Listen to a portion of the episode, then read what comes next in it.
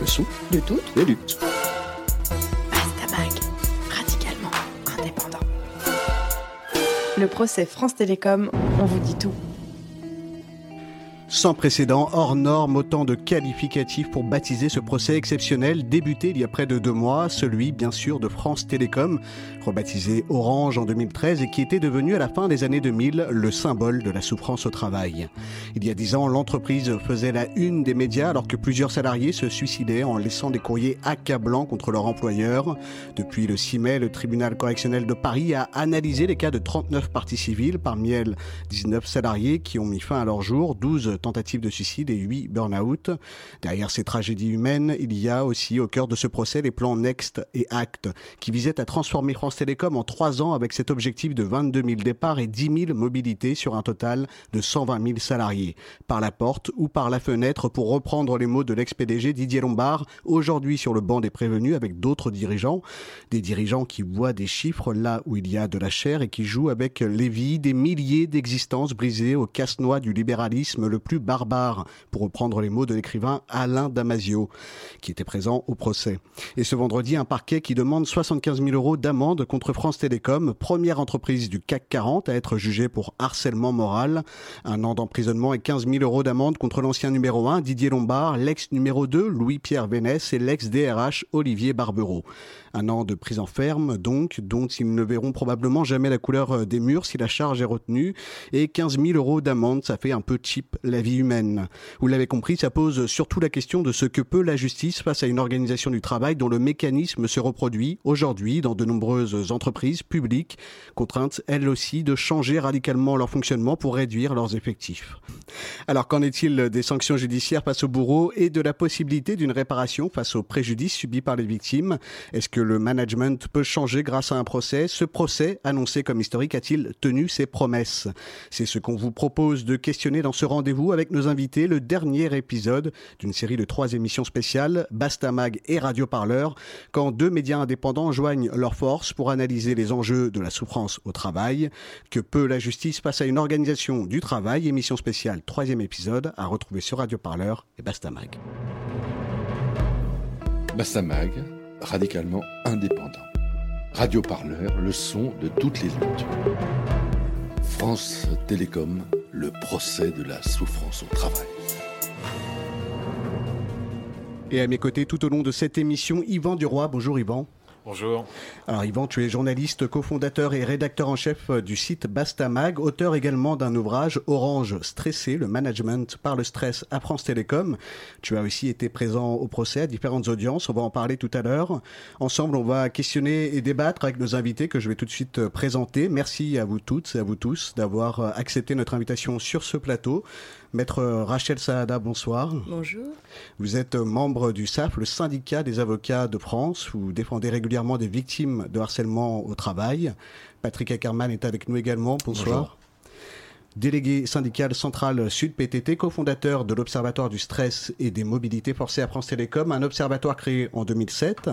Et j'accueille également Béatrice Panier. Bonsoir Béatrice. Bonsoir. Vous êtes salariée d'Orange depuis 37 ans, téléconseillère entrée chez France Télécom en 1982. Vous avez fait une tentative de suicide en avril 2011 sur votre lieu de travail et vous militez aujourd'hui pour que le burn-out soit reconnu comme une maladie professionnelle. Vous vous êtes constituée par civil dans ce procès France Télécom. Tout à fait. En tant que victime, Béatrice, peut-être une, première question. Est-ce que ce procès a tenu toutes ses promesses? Alors disons que moi ce procès je l'attendais depuis très longtemps, on l'attendait tous depuis dix ans.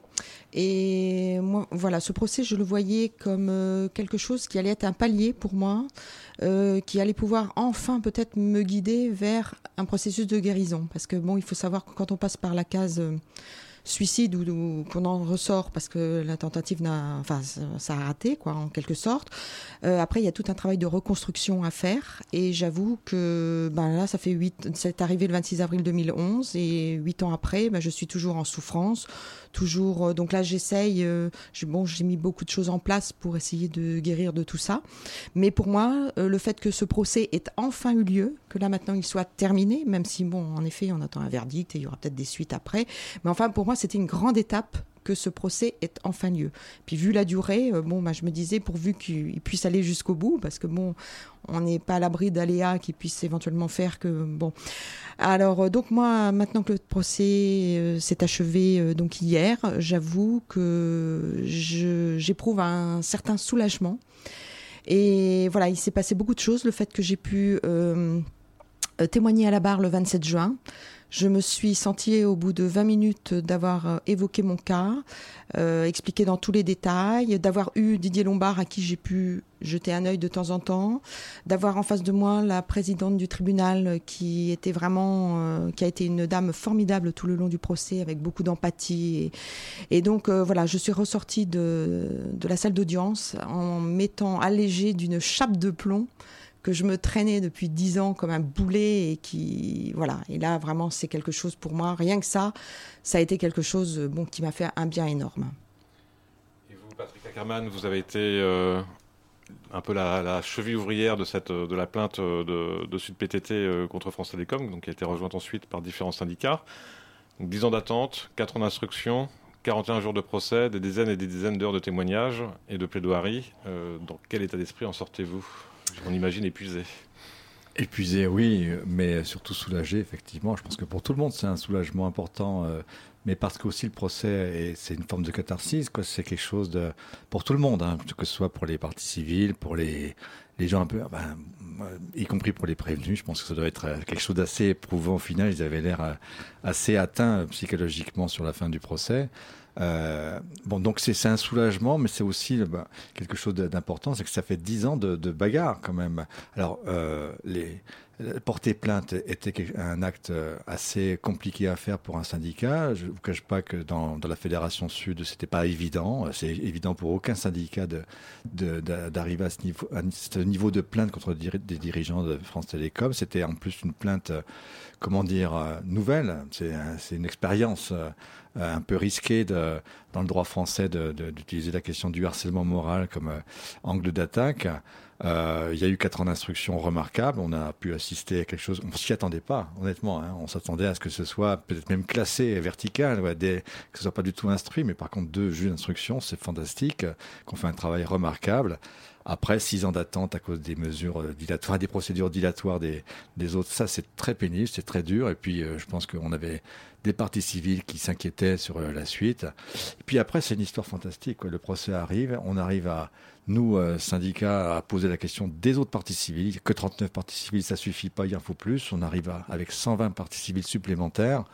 Elles sont acceptées, on verra bien au final si elles sont prises en compte. Euh, on arrive avec des témoins, des témoins fort sympathiques, hein, c'est-à-dire des gens qui ont mouillé la chemise aussi, qui nous ont soutenus, des gens Bon, euh, c'est vraiment une histoire fantastique ce procès. Des gens qui sont venus témoigner, des sociologues, des, scientifiques, des juristes, des, journalistes. Voilà, donc il y a eu de la, du vivant qui a été mis dans ce, dans ce procès, et donc c'est une belle histoire dont il y aura. Il y a eu l'histoire de la, la, boîte à outils. Euh, tout le monde, même, on, dit que même le, le, père de la juge suivait tous les jours les comptes rendus de la boîte à outils euh, euh, sur le procès. voilà, c'est une belle histoire. Euh, il y a beaucoup de choses qui ont été dites. On est allé au fond des choses. il y a eu des documents essentiels qui ont été discutés. pour moi, la, le réquisitoire des procureurs était espéré, mais en tout cas, bon, voilà, ça me semble assez cohérent par rapport au procès. donc, je pense qu'on va vers une condamnation. Après, bon, il y a d'autres débats sur est-ce que ça suffit? Évidemment, le procès ne se suffit pas en tant que tel. On va, on va aussi aborder après les, autres points. Donc, juste pour préciser, la petite boîte à outils, c'est euh, une chronique quotidienne des audiences du procès qui a été mise en place par euh, Eric Benel de Solidaire et publiée à la fois sur euh, le site de Solidaire et en partie sur le site de Bastamag. Et donc, c'est des différents sociologues, chercheurs, salariés, syndicalistes, artistes, intellectuels, qui ont écrivains même ou journalistes, qui ont chacun, chacun leur tour chaque jour écrit une chronique de l'audience à laquelle ils ont assisté. Et vous disiez, Patrick, que les, syndicats étaient, y compris Sud, plutôt réticents au départ à porter plainte. Pourquoi Et est-ce que maintenant, ils sont satisfaits de la, démarche qui a été lancée? Je vais me faire œcuménique. Je, pense que là, tout, se termine bien. On, commence tout seul, on finit tout le monde ensemble. Donc c'est très bien. Je pense qu'il y a des réticences. Des réticences, attaquer son patron, c'est prendre un risque. Bon, déjà, c'est se brouiller définitivement avec lui. Bon, pour les syndicats, c'est pas forcément une chose facile à faire. Et puis aussi, c'est attaquer l'entreprise. Et pour les salariés et pour des syndicats, il est tout à fait possible de dire vous attaquez la boîte, vous attaquez vos collègues. Bon, voilà. Donc c'est une notion un peu compliquée à avoir, mais là je pense qu'on avait atteint un seuil de d'amoralité de nos dirigeants qui fait que c'est devenu une évidence et que finalement, bon, on a passé le pas. Mais bon, on a été quand même euh, victime d'ostracisme un petit peu de tous les côtés, quoi. C'est clair. Donc, euh, on a porté ce fardeau pendant un certain temps, mais au final, bon, tout le monde nous trouve très sympathiques. Donc, euh, on a réussi quelque part. On a, on a réussi le tour de force de faire que cette plainte, qui était quand même un lourd fardeau, est devenue quelque chose de assumé par tout le monde. Moi, j'ai pas entendu une voix discordante dans la presse, dans, les commentateurs du procès. Tout le monde a salué euh, la cote numéro un du, procès, qui était ce dépôt de plainte que j'ai dû faire au nom de la Fédération Sud. Donc, euh, plutôt content et fier d'avoir fait ça. Alors, pendant tout le procès, on a vu le, défilé de témoins, de, chercheurs, d'experts en santé et travail, de, sociologues, euh, de médecins du travail. Parlons un peu des prévenus qui étaient un plutôt dans le déni au début du procès. Est-ce que vous estimez euh, que leur posture a évolué pendant le procès ou pas? Béatrice, euh, là il s'agit des trois principaux prévenus, Didier Lombard, l'ancien PDG de l'entreprise, Olivier Barbereau, le DRH, et Louis-Pierre Vénès, euh, qui était le numéro 2 de, l'entreprise. Est-ce que vous avez senti une évolution dans leur défense, dans leur, leur regard, leurs paroles bah, disons que moi j'ai considéré qu'ils sont restés exactement sur la position du premier jour, hein, tout au long des séances, c'est-à-dire qu'ils sont dans un déni, total. Euh, et, et, ce qui m'a impressionné, moi, c'est justement le, le, fait de voir les réquisitions qui, des deux procureurs avec euh, des, des, des, des, preuves irréfutables en faisant référence à tel mail, telle pièce euh, du dossier et tout. Euh, bah, toute cette semaine, moi j'ai assisté donc à toutes les plaidoiries des avocats, donc des prévenus qui ont les uns après les autres démonté chaque argument qui avait été présenté le vendredi comme preuve irréfutable. Et, voilà, enfin bon, donc, euh, donc on voit qu'ils sont dans un déni total, c'est-à-dire que voilà, je pense que au final, euh, quand les ordres partaient d'en haut, hein, puisque bon Didier Lombard c'était le haut, il y a bon bah en France Télécom ou que ce soit Orange aujourd'hui, c'est quand même très hiérarchisé, hein, il y a des niveaux absolument incroyables, et ils s'imaginaient, je pense pas, que les ordres qu'ils donnaient là-haut allaient être aussi euh, mal vécus en bas, quoi. Et je pense qu'en effet, ils n'avaient pas conscience que l'ordre, la phrase qui partait, enfin l'ordre ou la note qui partait d'en haut, euh, allait faire tant de pertes et fracas en bas, quoi. Parce qu'en effet, tout dépendait aussi peut-être un peu de la hiérarchie qu'il y avait euh, dans nos N plus 1 plus 2, qui faisait, bon, bah, en effet, que les nouvelles tombaient euh, je pense qu'il y a eu des services où c'est tombé quand même très rude euh, sur les agents, quoi. Donc, euh, ce qui fait, fait qu'en effet, d'un service à l'autre, d'un département à l'autre, d'une région à l'autre, les choses ont été vécues très différemment. Mais pour moi, du moi qui étais là le premier jour, qui a été là sur plusieurs audiences, j'ai fait 13 audiences au total, hein, et tout à fait sur la fin, bon ben pour moi j'ai vu des prévenus totalement dans le déni. Et moi quelque part quand je vois Didier Lombard se lever de, sa place, sortir dans le hall et puis euh, rire avec euh, des comparses ou des, gens dans le public. enfin, moi vraiment, voilà, je, me demandais même si ça l'atteignait. Enfin voilà, pour moi, j'avais plutôt l'impression qu'il faisait acte de présence. si pour faire peut-être vous faire sourire, je l'ai même vu piquer du nez, piquer de la tête, faire la petite sieste qui va bien après le repas. Bon bah c'est vrai que bon c'est un homme âgé, hein, 77 ans. Bon bah mais bon, et puis deux mois et demi de procès, mais bon, voilà, moi j'ai pas senti quelqu'un d'atteint euh, à ce point-là. Et pour les autres, bon, bah ils étaient assis, euh, le temps passé, mais voilà, enfin, bon, c'est voilà l'impression qui me reste. Après. Euh. Et vous, Patrick, parce que en 2008-2009, l'entreprise continuait d'évoquer des drames personnels c'était pas les suicides n'étaient pas liés au travail. Est-ce que est-ce qu'aujourd'hui Moi, je corrigerais ce que tu viens de ah, dire, Béatrice, parce qu'en fait, euh, voilà, il y, a une chose en tout cas que moi j'ai vécu d'intérieur, c'est mhm. que la, période 2007-2009, on l'a vécu en tant que en tant que dirigeant syndical. On mhm. avait comme interlocuteur le DRH. Didier Lombard était invisible. Pour le voir, franchement, c'était, il s'occupait pas du social. Lui, mhm. il s'en moquait complètement. Euh, mais on avait quand même euh, donc une, une, relation avec la direction au travers des IRP qui étaient quand même assez, assez régulières. Et honnêtement, je, crois qu'il faut le dire, moi je les ai traités d'aliens dans, le, dans, le, dans, le, dans ma déposition. Mais c'est pas. Je, je maintiens ce terme d'alien. C'est-à-dire qu'en fait, on n'est pas du même monde. Euh, et eux avaient un objectif très précis qui était d'annoncer 22 000 suppressions d'emplois, qui en plus n'avaient aucune logique économique, on l'a vu dans le déroulé du procès, et que la seule logique de ces 22 000 suppressions d'emplois, ce sont les premiers licenciements boursiers massifs qui sont annoncés, mmh. une rupture avec l'histoire de l'entreprise, et ça se faisait en expulsant massivement des fonctionnaires. Et je crois qu'ils n'avaient aucun état d'âme, vraiment aucun état d'âme, et que les morts dont on a parlé avec eux de vis-à-vis, ça ne les touchait en aucune manière. Tout à fait. Parce hein. qu'on était des sacs de viande, on était vraiment des, des bidons d'huile, des, euh, euh, et je crois que le, personne n'a pas forcément mesuré ça, lui. Il n'a pas vu en direct. Mais c'est affreux ce qui s'est passé l'été 2009. Euh, on téléphone, enfin les suicides, il y en a un par semaine depuis le suicide de Michel de Paris on intervient auprès de la boîte, on dit écoutez, faites une déclaration, stop au moins un mois pour passer l'été. Hmm. Non, rien. C'est Darcos, le ministre du Travail, qui a mis fin à ça. Donc voilà, et depuis, euh, il y a des tas d'anecdotes qu'on pourra raconter après, mais même en 2010, quand bon, les mobilités forcées s'arrêtent et qu'ils s'ouvrent des négociations, franchement, ils ont, ils ont eu une attitude incroyable. Donc là, moi, je, j'ai aucun, euh, comment dire, je, je pense vraiment des, des gens qui n'ont aucune empathie. Effectivement, c'est ce mm. que tu dis dans le cadre du procès, ça s'est vu. Après, j'ai vu des yeux rouges quand même. Hein. Je pense que la fatigue a ah, fait que, mais je pense aussi qu'ils ont senti le vent du boulet. Mm. Ils sentent bien que là, euh, leur carrière, enfin, de toute façon, leur carrière est finie, ils sont vieux, mais ils ont senti le vent du boulet. Mm. Je pense que là, ils savent bien que de toute façon, ils sont lâchés et que la déclaration de Nicolas Guérin, à la fin, on la commentera peut-être tout à l'heure, mais qui annonce contre l'entreprise euh, parle d'indemnisation sans accepter la logique du harcèlement moral, mais en tout cas parle d'indemnisation, ils sont lâchés par la direction. Donc c'est un signe très clair que le, boulet est passé très près et, mm. qu'ils vont tomber avec. Voilà. Une dernière question, euh, Patrick Ackerman, puis après je vous proposerai d'écouter un reportage réalisé par Jérémy Herzog, qui était présent hier à, une soirée organisée justement pour la clôture du procès par euh, le syndicat Sud Solidaire. Euh, une dernière question, vous avez, suite à ce que vous venez de dire, vous avez senti une évolution de la part des prévenus? Parce que c'est une chose effectivement d'être fatigué, d'avoir les yeux rouges, mais est-ce qu'on peut dire, on, a été, euh, beaucoup de gens en tout cas ont été choqués par euh, ce déni qui a, pu, qui a pu être ressenti comme tel, qui a pu être affiché dans les premières semaines du procès. est-ce qu'il y a eu une évolution tout au long de ces semaines de la part des prévenus? Écoutez, moi je suis, je suis très sensible, moi. non, j'ai l'impression que, bon, Didier Lombard, non. Mais Didier Lombard est quelqu'un qui fait preuve d'une absence d'empathie totale, mais depuis, c'est historique, c'est un polytechnicien, c'est un ingénieur, c'est pas. Voilà, c'est ça, il est comme ça.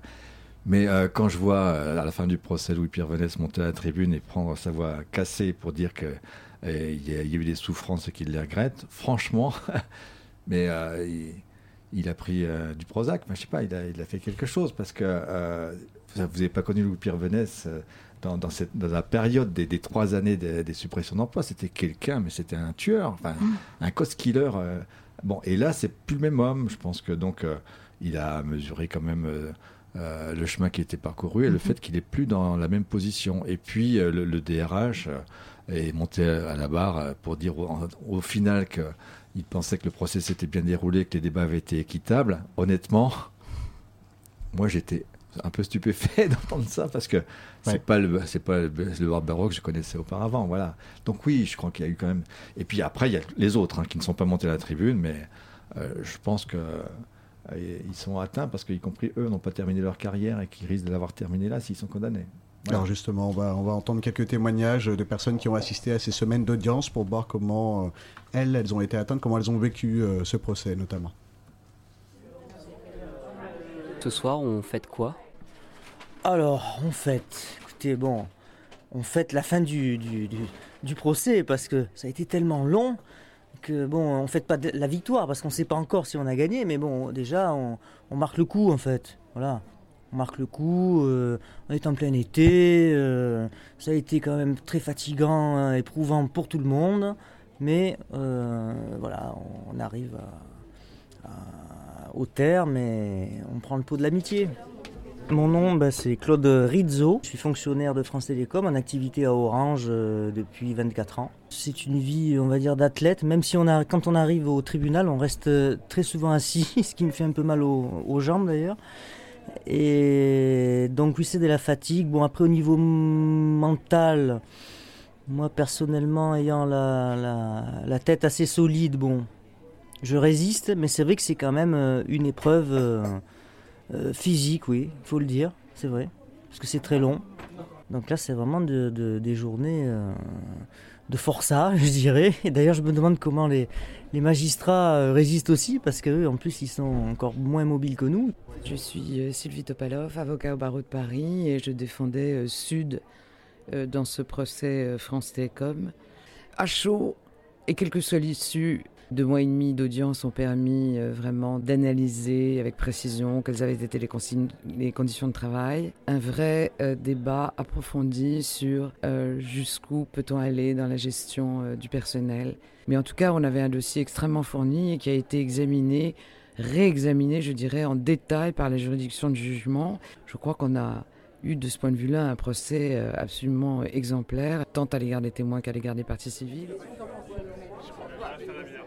Rachel Saada, éprouvant, fatigant. Euh, Maître Henri Tessonnière, qu'on recevait dans la précédente émission, parlait d'un véritable marathon pour ce procès.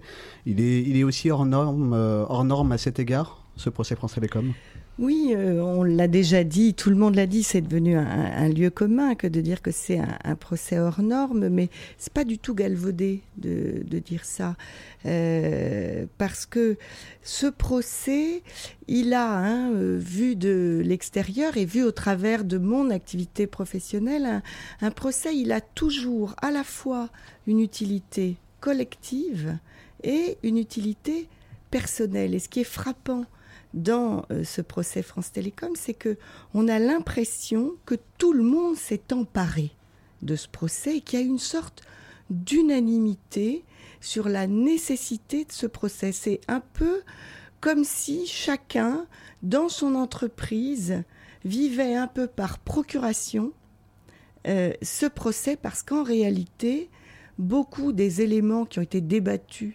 euh, dans ce procès sont vécus dans de nombreuses entreprises, qu'elles soient cotées en bourse ou pas, qu'elles soient françaises ou étrangères, qu'elles soient très grandes ou euh, de taille moyenne. Donc chacun s'est reconnu à un moment euh, dans, dans ce procès.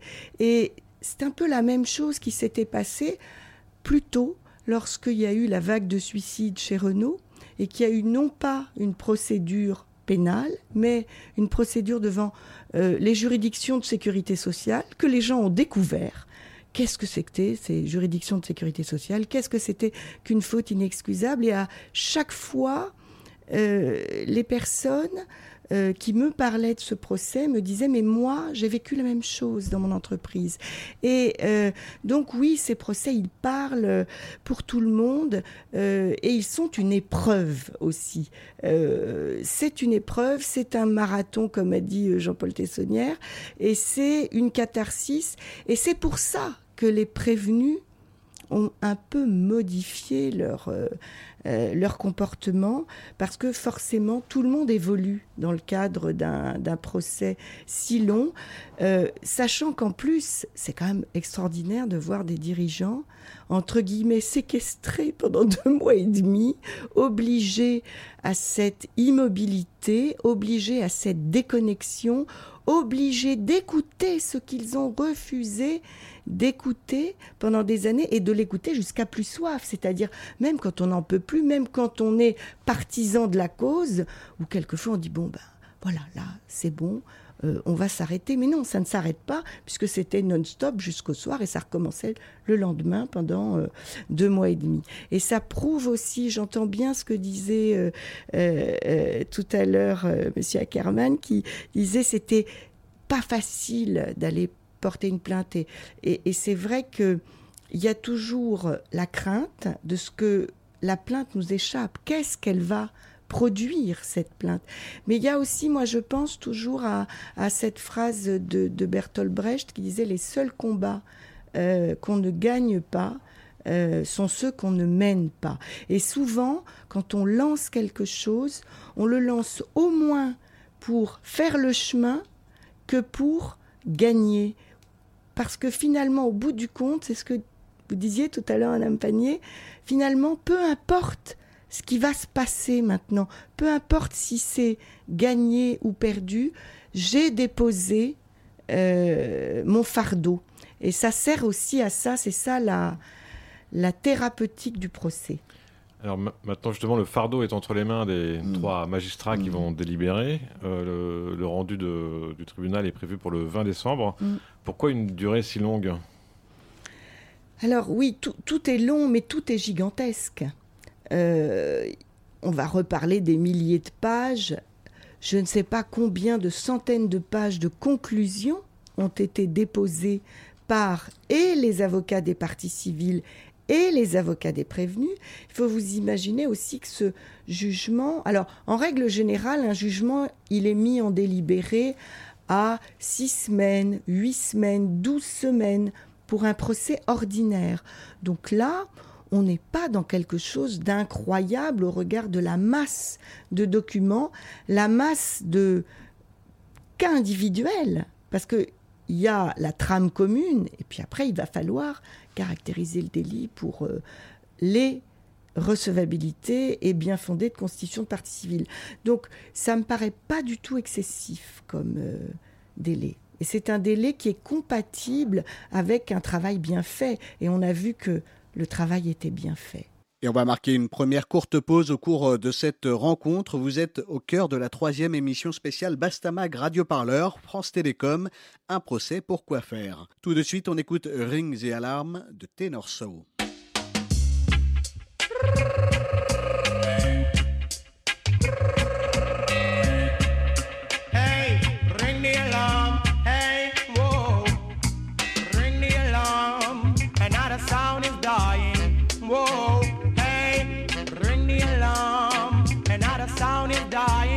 whoa, hey. Some sound sound like a big jump on. Listen to sound, it's a champion. Rock the dance in any session. Rock up the woman and rock up the man.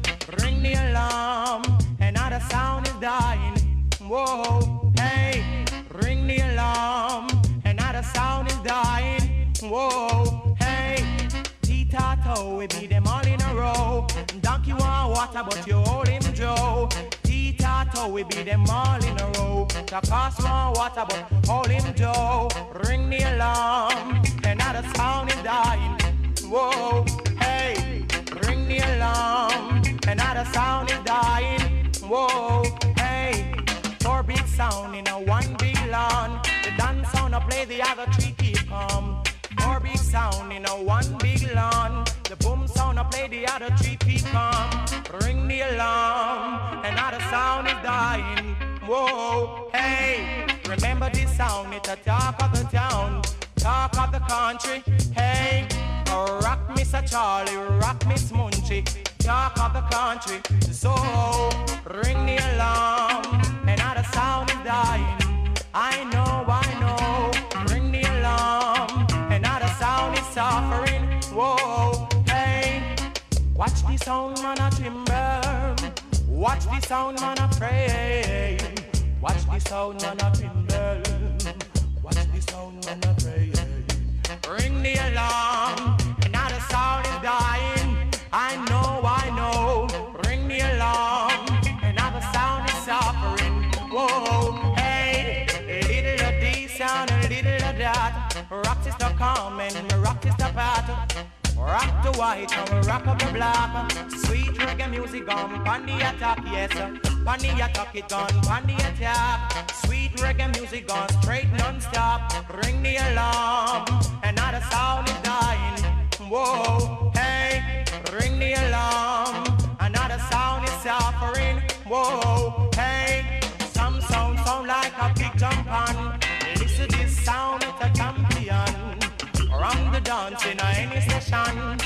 Rock the woman and move up the man. Ring the alarm. Another sound is suffering. Whoa, hey, ring the alarm. Another sound is dying. Whoa, hey, beat them there and we beat them there. We beat them all over this atmosphere. Rings et alarmes de Tenorso, de son vrai nom Clive Bright, une voix quasi hypnotique, né à Kingston en Jamaïque en 1966 et décédé à l'âge de 22 ans. Vous êtes toujours à l'écoute de notre émission France Télécom, un procès Pourquoi faire, une émission spéciale Bastamag Radio Parleur. Hmm, je pense qu'à force de ne pas en parler, ils ont fini par oublier que le sujet existait en réalité avec Radio Parleur et Bastamag. Trois émissions pour comprendre le procès France Télécom. Un procès hors norme qui vient tout juste de s'achever ce vendredi à Paris. Je représente tout de suite nos invités. Maître Rachel Saada, avocate membre du CERF, le syndicat des avocats de France. Patrick Ackermann, délégué syndical central Sud PTT, cofondateur de l'Observatoire du stress et des mobilités forcées à France Télécom. Et Béatrice Panier, salariée d'Orange depuis 37 ans, téléconseillère entrée chez France Télécom en 1982. Patrick Ackermann, euh, est-ce que tout d'abord, très brièvement, on peut expliquer un peu à nos auditeurs et à nos auditrices qu'est-ce que c'est que ce fameux euh, d'indemnisation qui n'a pas encore vu le jour C'est en négociation, on va y revenir dans quelques instants. Bah, déjà, qu'est-ce que c'est? Ça va être difficile de répondre là en, en quelques minutes, puisque c'est une idée qu'on a eue là, confrontée au problème, c'est que le procès a comme motif le harcèlement moral managérial, institutionnel. Et vous voyez bien que les peines qui ont été demandées, les peines maximum, notre avocat a dit une chose très juste qui était de dire je vous demande, en s'adressant au procureur, de prononcer une peine exemplaire parce qu'il faut qu'il y ait que ce qu'ont fait les dirigeants de France Télécom soit un interdit majeur dans la société française, même si les, peines ne sont pas si importantes que ça, vous pouvez faire qu'une chose, c'est leur donner le maximum. Bon. Mais le maximum suffira pas, en tout cas pour pas mal de, parties civiles. Je vois en particulier une famille, euh, la famille Louvradou. Euh, C'était un moment terrible dans, dans, le procès quand Noémie a parlé en disant vous avez volé mon père, vous avez euh, détruit ma famille.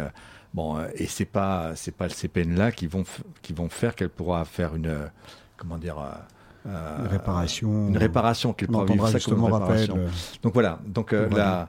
Le débat il est là et d'une part on a voulu mettre des parties civiles supplémentaires dans le procès euh, parce que c'est un procès qui, potentiellement touche des milliers de personnes.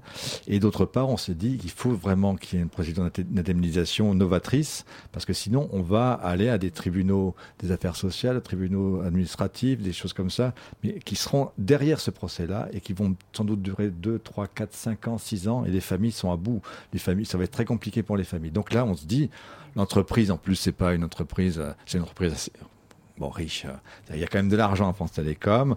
Il y a une situation particulière à France Télécom avec l'avenir de son PDG. Bon, ça c'est un débat, un, très, un microcosmique, mais qui a son, son, euh, son intérêt. Et donc on se dit, là, il y a une opportunité peut-être d'écrire l'histoire et de faire que eh ben, une entreprise comme ça, avec cette, ce drame qu'elle a vécu, est capable de voir, pour tourner la page, de mettre en place une procédure conventionnelle conventionnelle, négociée, euh, qui permettent d'accélérer l'indemnisation et de faire que les gens puissent faire vraiment leur eux-mêmes tourner la page et, estimer que la réparation a été faite à France Télécom.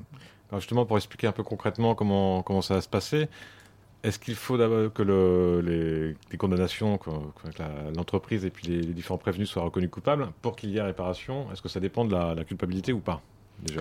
Bah, Écoutez, nous on a demandé, euh, parce que là le temps, le, le, temps est long, même s'il est justifié, euh, on a demandé à l'entreprise, à la direction, euh, euh, de, de, prendre position le plus rapidement possible, d'ouvrir des négociations et, si possible, effectivement, d'engager de, de, des, des, des réparations qui soient euh, rapides. Euh, donc, comme le verdict c'est le 20 décembre, c'est vrai que bon, c'est pas non plus dans cinq ans, donc ça semble raisonnable, mais on doit quand même arriver à, à, ce moment-là à, pouvoir engager déjà des réparations et la, direction a répondu. C'est-à-dire que le jour du procès, Nicolas Guérin, qui représente euh, la personne morale France Télécom, est monté à la barre en dernier. Donc il avait choisi quand même son, euh, intervention euh, pour dire que l'entreprise engageait des discussions pour un, une commission de réparation au niveau national avec les partenaires sociaux, indépendamment du résultat du procès. Qui fixe alors les le montant des réparations et des indemnisations Est-ce que c'est le tribunal euh, une fois que c'est réuni? Est-ce que c'est une autre euh, instance, euh, Rachel? On va faire un tribunal euh, arbitral. Je blague. Non, il y, y, a une petite euh, précision à apporter, c'est que le fonds d'indemnisation, par nature, il va concerner bien d'autres personnes que celles qui se sont constituées partie civile. Donc, il va falloir le composer. Ça peut être, bien sûr, avec des gens de Orange, France Télécom, avec des euh, élus syndicaux, avec des salariés, avec des associations de victimes, mais aussi avec des gens extérieurs, euh, des magistrats, des avocats, des universitaires c'est une liberté euh, complète de composition. Ensuite, il va falloir fixer des critères et euh, ces critères, ils ne sont pas du tout au regard de la commission d'une infraction pénale, c'est-à-dire que les personnes qui vont pouvoir demander l'indemnisation vont pas avoir à démontrer l'existence d'un harcèlement moral, mais seulement le fait qu'elles ont souffert d'une situation et qu'elles en ont conçu un préjudice. Donc c'est beaucoup plus large et on n'est pas dans les fourches codines du droit pénal. Donc ce- cela n'est pas réservé aux, aux 120 parties civiles, hein, ça peut être étendu. D'après ce que j'ai compris, non. C'est pour l'ensemble de l'entreprise. Alors qu'est-ce qui va décider? Est-ce que c'est le tribunal qui peut exiger euh, justement que ces indemnités soient versées? Non, parce que là, comme euh, ça vient d'être dit, c'est une création d'un euh, conventionnel. Donc, conventionnel, ça veut dire par convention, par contrat. Et donc, ça n'a plus rien à voir avec un tribunal. Après, il peut y avoir des abondements publics, il peut, comme pour le FIVA, euh, le, le- le Fonds d'indemnisation des victimes de l'amiante ou le Fonds d'indemnisation des victimes d'infractions. Des, ça existe déjà, le mécanisme existe déjà. C'est pas les prévenus qui vont payer des dommages euh, alors, pas les prévenus personnes physiques, ça me paraît clair. Et de toute façon, les prévenus personnes physiques, euh, ils ne sont concernés que par les constitutions de partie civile. Et ça veut dire qu'il y aura une, grille qui va être établie par le fonds en fonction des préjudices subis, avec euh, une somme qui va correspondre à tel ou tel préjudice en fonction de... Alors tout ça va se négocier, euh, puisque devant une commission euh, d'indemnisation, un fonds d'indemnisation, on discute autant que devant un tribunal. Et donc évidemment, il peut y avoir, entre guillemets, des barèmes pour euh, dire un gros mot actuellement. mais euh, oui, euh, ça peut, ça peut se, plaider, comme on dit, en fonction de beaucoup de choses, l'âge, la faculté de rebondir ou pas, les préjudices par ricochet sur la famille. On peut tout imaginer, bien sûr. Et Béatrice, pour vous, quelle est l'importance de ces réparations, de cet aspect?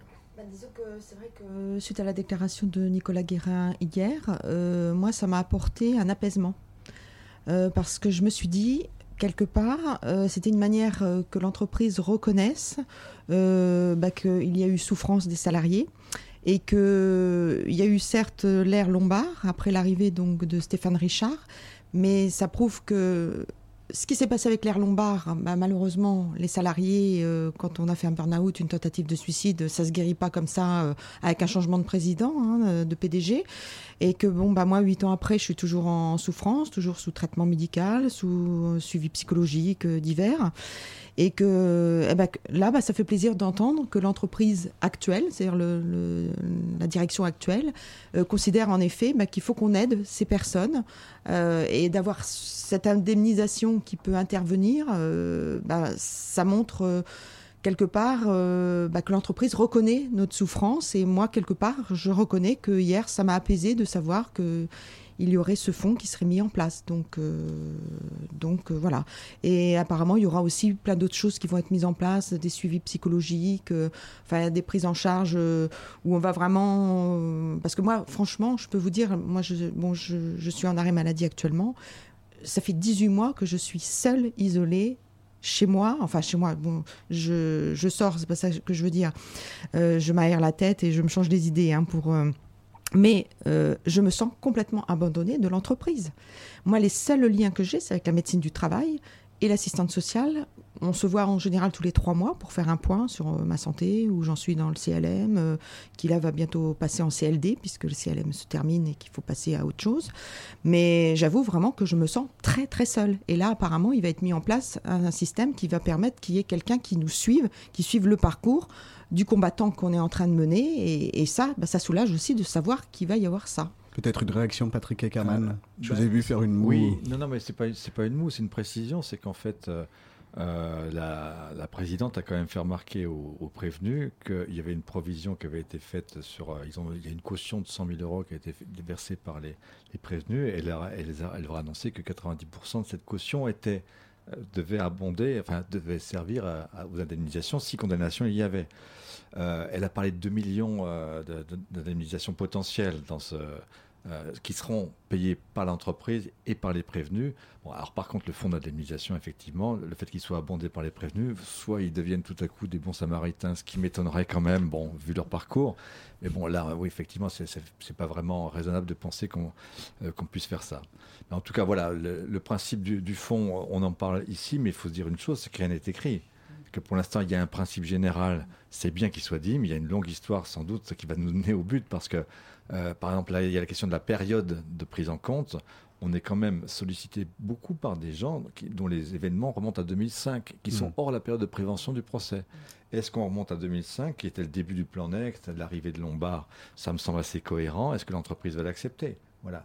Euh, donc euh, il y a beaucoup de conditions qu'il va falloir euh, euh, voir. Est-ce que les gens qui ont été poussés dehors de l'entreprise, qui sont retrouvés en situation de chômage pendant une longue durée, vont être indemnisés, vont être repris dans l'entreprise? Pourquoi pas? C'est des réparations comme ça qu'il faut envisager.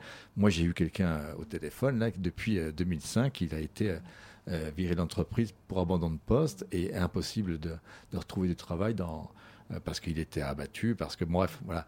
Donc, est-ce que ces gens-là peuvent prétendre à, une réparation? Bon, est-ce que jusqu'où va aller l'entreprise? À quel niveau elle va situer cette réparation-là? C'est important parce que si c'est trop bas, on va passer finalement pour euh, euh, quelque chose de, où ils ont mégoté et où la réparation n'aura pas lieu. Euh, si c'est trop haut, tant mieux. Enfin, je pas, voilà, on dirait pas que c'est trop haut, mais en tout cas, voilà, il y a un seuil qu'il faut trouver. Un procès éreintant, on l'a dit, deux mois de débat. La semaine dernière, les parties civiles se sont exprimées. Euh, le parquet de Paris a requis des peines importantes à l'encontre des anciens dirigeants de France Télécom. La dernière ligne droite, un moment très important auquel a assisté euh, notre journaliste Prisca D'Acosta présente tout au long du procès, quasiment euh, tous les jours. Elle a fait vivre ce procès à travers ses live tweets et ses chroniques. Bonjour Prisca. Une personne a cité mon tweet en disant que finalement, on pouvait risquer davantage en brisant une vitrine en manifestation qu'en brisant des centaines de vies avec une organisation du travail pathogène. Les réquisitions ont duré 6 heures. C'était les plus longues auxquelles j'ai pu assister jusqu'à présent. Les deux procureurs se sont succédés jusqu'à requérir les peines maximales pour harcèlement moral, un an de prison et 15 000 euros d'amende pour Didier Lombard, Olivier Barbereau et Louis-Pierre Vénès. 8 mois de prison et 10 000 euros d'amende pour les quatre autres prévenus accusés de complicité de harcèlement moral et 75 000 euros d'amende pour l'entreprise. Par cu- curiosité, je suis retournée voir mes notes du début du procès où les prévenus déclaraient à la barre leur revenu actuel. Et je me suis rendu compte qu'une sanction pénale de 15 000 euros d'amende, c'est en fait moins que ce que touche aujourd'hui Dédé Lombard, net par mois avec sa retraite. En réponse aux réquisitions, les avocats de la défense ont tous demandé la relaxe pour leurs clients. Dans leur plaidoirie, ils n'ont pas cessé de rappeler que leurs clients sont avant tout des humains, que Didier Lombard forme un couple adorable avec son épouse, que ces humains ne peuvent pas être coupables de l'infraction pénale reprochée, puisque, comme le disait hier maître Esclatine, il n'y a pas d'infraction pénale. Évidemment, le tribunal se trompe de cible. Il ne fait pas le procès des dirigeants de France Télécom, mais le procès du management. Et c'est intéressant d'angler sur l'humanité des prévenus, bien pratique pour dire qu'après tout, l'erreur est humaine. Les prévenus sont maladroits et imparfaits, mais ils sont humains avant tout. Encore plus intéressant de choisir cet angle après avoir passé deux mois de procès à oublier volontairement qu'en face, les salariés étaient eux aussi des humains et non seulement des chiffres dans des documents. Maître Dumas, avocat d'une partie civile, l'a remarqué également. On a soigneusement évité de se focaliser sur les hommes et les femmes. Mais pourquoi l'humanité des premiers vaudrait plus que celle des seconds? En réalité, le seul moment où les prévenus semblaient reconnaître l'humanité de la partie adverse, c'était pour dire que les salariés souffrant de leur travail sont avant tout des personnes fragiles, avec des problèmes personnels. Que l'entreprise sait mieux que ce qui est bon à faire. Et si on parle de déstabilisation, ce sera seulement une déstabilisation positive. Ce schéma infantilisant a été reproduit par la défense, jusqu'à hier encore, pour parler à la place des parties civiles et prétendre connaître mieux qu'elles ce qu'elles désirent, elles ne veulent pas de condamnation, parce qu'une condamnation ne les aidera pas. Bah oui, il est évident que les salariés et leurs familles ont attendu 10 ans qu'un procès ait lieu, qu'ils ont ensuite assisté à deux mois d'audience pour voir une relaxe et rien de plus. D'ailleurs, pourquoi perdre son temps avec un procès, puisque de toute façon, comme l'a rappelé Maître Veil, nous sommes trop jeunes pour avoir connu la guerre sur le territoire national. C'est vrai ça, pourquoi se plaindre alors qu'il y a pire? Après tout, les salariés n'ont peut-être pas su apprécier leur privilège de souffrir à cause du travail et non à cause de la guerre. Mais Maître Veil n'a pas été le seul à parler d'histoire au procès. Lors de sa déclaration à la barre, Éric Benel, porte-parole de l'Union syndicale solidaire, l'avait fait aussi. En disant que la réflexion sur la souffrance au travail n'est pas une nouveauté, elle est inscrite dans les racines de l'histoire du mouvement ouvrier, comme par exemple dans les luttes contre les coups de grisou, contre le phosphore ou l'amiante. À chaque fois, obstinément, il a fallu se battre pour rendre visible ce qui est invisibilisé. Et c'est bien de ça dont il s'agit, rendre visibles les violences invisibles. Il est toujours plus difficile de reconnaître sa responsabilité dans le mal-être et la mort d'une personne lorsqu'on n'est pas celui qui tient l'arme qui tue la victime. D'ailleurs, le parquet l'a dit, un prévenu poursuivi pour harcèlement moral ne reconnaît jamais ses agissements alors qu'en cour d'assises, on voit déjà reconnaître des crimes infiniment plus graves. Je crois que là où je peux à peu près rejoindre la défense, c'est lorsqu'elle dit qu'on qu fait le procès du management. Bien que des nuances soient nécessaires, bien sûr, il s'agit du procès des anciens dirigeants de France Télécom, mais aussi un procès qui apporte une réflexion plus large sur des techniques managériales employées à France Télécom, comme dans d'autres entreprises. Au début du procès, un autre procès prenait fin ailleurs en France, celui de Groupama, condamné pour homicide involontaire suite au suicide d'un salarié. Et au début de ces semaines, la Poste a été condamnée pour main-d'œuvre illicite après la mort d'un employé de sous-traitance. Alors les choses bougent doucement grâce à, grâce à celles et ceux qui luttent en ce sens. Le procès de France Télécom est historique parce qu'il s'inscrit dans cette histoire. Il nous reste maintenant à attendre le 20 décembre pour le rendu du, délibéré. Alors Rachel Saada, est-ce que vous voyez un, basculement actuellement avec le procès de, France Télécom sur, euh, sur, ce, euh, sur le harcèlement moral? Et euh, voilà, est-ce qu'on s'inscrit dans une histoire où il y aura un, enfin, un peu vulgairement, on dit qu'il y aura un avant et un après, où ces questions-là vont être davantage prises en compte par la justice? Et qu'est-ce qui, voilà, qu'est-ce que, après les réquisitoires, qu'est-ce que, qu'est-ce qui a changé? Alors déjà, c'est assez peu connu, mais euh, depuis maintenant pas mal d'années, les juges rendent des décisions audacieuses, courageuses, euh, et euh, qui restent finalement assez méconnues, dont on ne s'empare pas suffisamment. Et c'est vrai que, notamment hein, depuis le, le- début des années 2000, euh, après la promulgation de la loi relative au harcèlement moral en 2002, mais aussi après euh, également en 2002 que la Cour de cassation ait dit que la reconnaissance de la faute inexcusable devait être largement ouverte en cas d'accident du travail et de maladie professionnelle, les juges ont fait un travail considérable pour dire que il existait une obligation majeure qui est l'obligation de sécurité dite de résultat. Elle avait ajouté de résultat. Et récemment, la Cour de cassation est revenue un peu en arrière sur cette obligation de résultat pour dire que finalement, c'était peut-être pas une obligation de résultat, mais une obligation de moyens renforcés. Donc on a eu l'impression d'une régression. Mais d'une manière générale, la justice fait le job pour ce qui concerne la reconnaissance du droit à la santé. Mais elle le fait petitement, elle le fait difficilement parce que les procédures sont longues, les procédures sont difficiles, les procédures sont aléatoires et la justice n'a pas les moyens humains pour fonctionner normalement. On ferme des tribunaux, on regroupe des tribunaux. Récemment, le projet de loi justice a encore accentué les choses. Et là, c'est de là qu'elle vient mon inquiétude. C'est pas tant de savoir si on va continuer ce mouvement ou pas.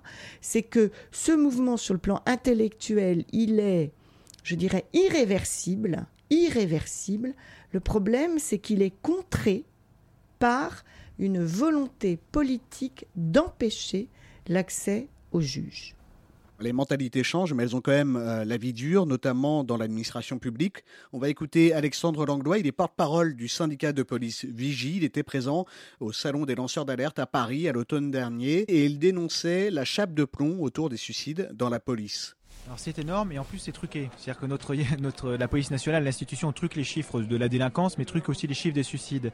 Parce qu'ils prennent dans les suicides malheureusement que nos collègues actifs, donc c'est déjà une bonne part, mais il y a aussi les collègues administratifs, techniques, ouvriers d'État, de la police scientifique, que, qui sont aussi chez nous adhérents et qui subissent le même management, les mêmes pressions et qui se suicident mais qui sont retirés des chiffres parce que c'est des moins que rien, a priori pour notre hiérarchie.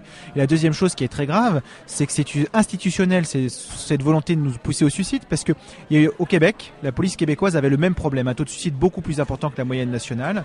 Ils ont mis en place des choses dans les années 80. Ils avaient un taux de suicide équivalent en France. Euh, et euh, à l'heure actuelle, en mettant des choses d'accompagnement du personnel, en prenant soin de leur personnel, des explications, des, des suivis réguliers et obligatoires pour tout le monde, leur taux de suicide a baissé de 80%. Quand on parle de la même chose en France, cette année encore, nous n'avons pas été écoutés. Notre directeur général de la police nationale, qui est un énarque et pas du tout un policier, n'a qu'une volonté, c'est qu'on ne cherche pas de responsable. Tant qu'on n'aura pas trouvé les responsables et nommé les mots, on ne pourra pas guérir. Un entretien à retrouver en intégralité sur le site de Radio Parleur. Alexandre Langlois, donc, qui a été sanctionné par sa hiérarchie il y a tout juste dix jours, justement, pour ses prises de position. Alors 24 suicides parmi les policiers euh, au moment où le procès France Télécom s'est ouvert. Quand on, écoute Alexandre Langlois, tant qu'on n'aura pas trouvé les responsables et nommé les mots, on ne pourra pas guérir. Est-ce que demain, euh, qu'on parlait de volonté politique, est-ce que demain des politiques, quand on voit la souffrance au travail qui peut se développer dans certaines administrations et services publics, est-ce que demain, dans le cas de la police, par exemple, un ministre de l'Intérieur peut être mis en examen pour harcèlement moral, voire euh, homicide involontaire? On peut tout, on peut tout imaginer. Ce qui est sûr, hein, de toute façon, c'est qu'à propos du suicide, que ce soit dans la fonction publique ou dans le secteur privé, c'est tabou. On compte pas. On peut pas savoir aujourd'hui combien il y a de suicides dans le secteur privé. Ça n'est pas comptabilisé. Il n'y a pas d'outils statistiques fiables. Euh, alors on a réussi par des recoupements divers et variés à euh, évoquer euh, quelques chiffres, mais en réalité l'outil n'existe pas et il n'y a pas de vraie volonté pour qu'il existe. Alors pareil dans la fonction publique, le, le tabou du suicide existe évidemment. Alors maintenant, pour répondre à votre question, est-ce qu'on peut imaginer Alors, c'est toujours euh, difficile d'imaginer quelque chose qui ne s'est pas encore produit. Ce qui est certain, c'est que on peut parfaitement imaginer qu'il y ait des dépôts de plaintes euh, de plus en plus, je dirais, nombreux, de plus en plus circonstanciés, et qu'à un moment ou à un autre, un procureur de la République, quelque part, ou un juge d'instruction, quelque part, décide de s'attaquer euh, au problème pour des raisons diverses et variées, parce que le, ressort hein, de l'action euh, d'un juge, souvent, euh, c'est un, ressort qui peut être un peu mystérieux aussi. Donc, oui, c'est pas inenvisageable que de penser que, premièrement, on déposerait une plainte contre une personne de l'administration et qu'on y adjoindrait euh, le ministre de tutelle. Après, qu'est-ce que ça peut donner en réalité? Je vais vous faire une réponse de juriste. On ne peut pas vous donner de réponse in abstracto, on peut seulement la donner in concreto, c'est-à-dire à partir des faits qui seront soumis. Sur la question de la prescription, justement, euh, jusqu'à quel moment, euh, donc, euh, je sais pas, pardon, à quel délai, jusqu'à quel délai peut-on remonter pour mettre un dirigeant en examen ou un, ou un ministre dans le cas d'une administration? Euh, Patrick ou, Rachel, peut-être, euh, il y a des éléments là-dessus sur euh, la question du. Alors, entre- enfin, j'imagine que ça dépend de la qualification des faits Voilà. entre le harcèlement moral et le l'homicide Alors, involontaire. Non, parce que pour tous les délits, euh, la prescription est la même. Jusque il y a peu, elle était de trois années. Elle a été portée à six années. Et concernant euh, le harcèlement moral, on considère que c'est une infraction continue, puisque c'est des agissements répétés, et que la prescription démarre à compter du dernier agissement. Donc, euh, c'est une prescription qui est malgré tout assez longue. Concernant l'homicide involontaire, c'est un fait instantané. L'homicide involontaire, c'est le jour du décès. Et donc là, ça démarre aussi pour six années. D'accord. On va marquer une nouvelle courte pause dans cette émission. Vous êtes au cœur de la troisième émission spéciale de Bastamag et Radio Parleur. Le management peut-il changer grâce à un procès? C'est ce qu'on va essayer de savoir sur ce plateau. Avant ça, on écoute Suicide social du rappeur Ored San. Aujourd'hui sera le dernier jour de mon existence. La dernière fois que je ferme les yeux, mon dernier silence. J'ai longtemps cherché la solution à ces nuisances. Ça m'apparaît maintenant comme une évidence. Fini d'être une photocopie. Fini la monotonie, la lobotomie. Aujourd'hui, je mettrai ni ma chemise ni ma cravate. J'irai pas jusqu'au travail, je donnerai pas la patte. Adieu les employés de bureau et leur vie bien rangée.